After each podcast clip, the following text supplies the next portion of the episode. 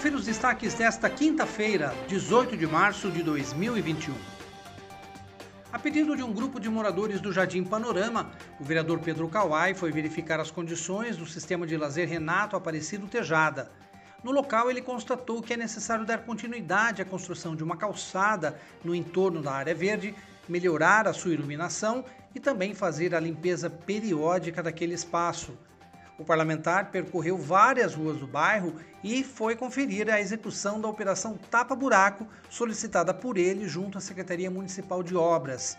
Segundo Pedro Kawai, os investimentos em infraestrutura são muito importantes para a população porque valorizam o bairro e melhoram a autoestima dos moradores.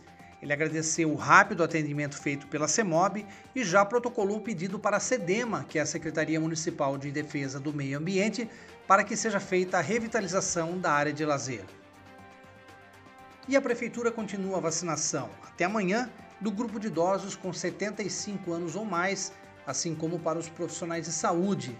A imunização será feita com um lote da vacina Coronavac que foi recebida do governo do estado na semana passada.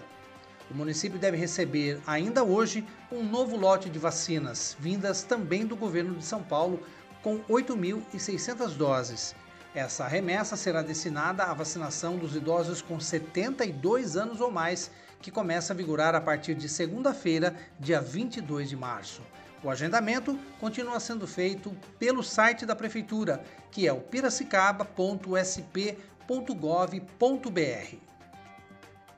Acompanhe os nossos podcasts pela Rádio Kawai, disponível no Facebook, Instagram e Spotify.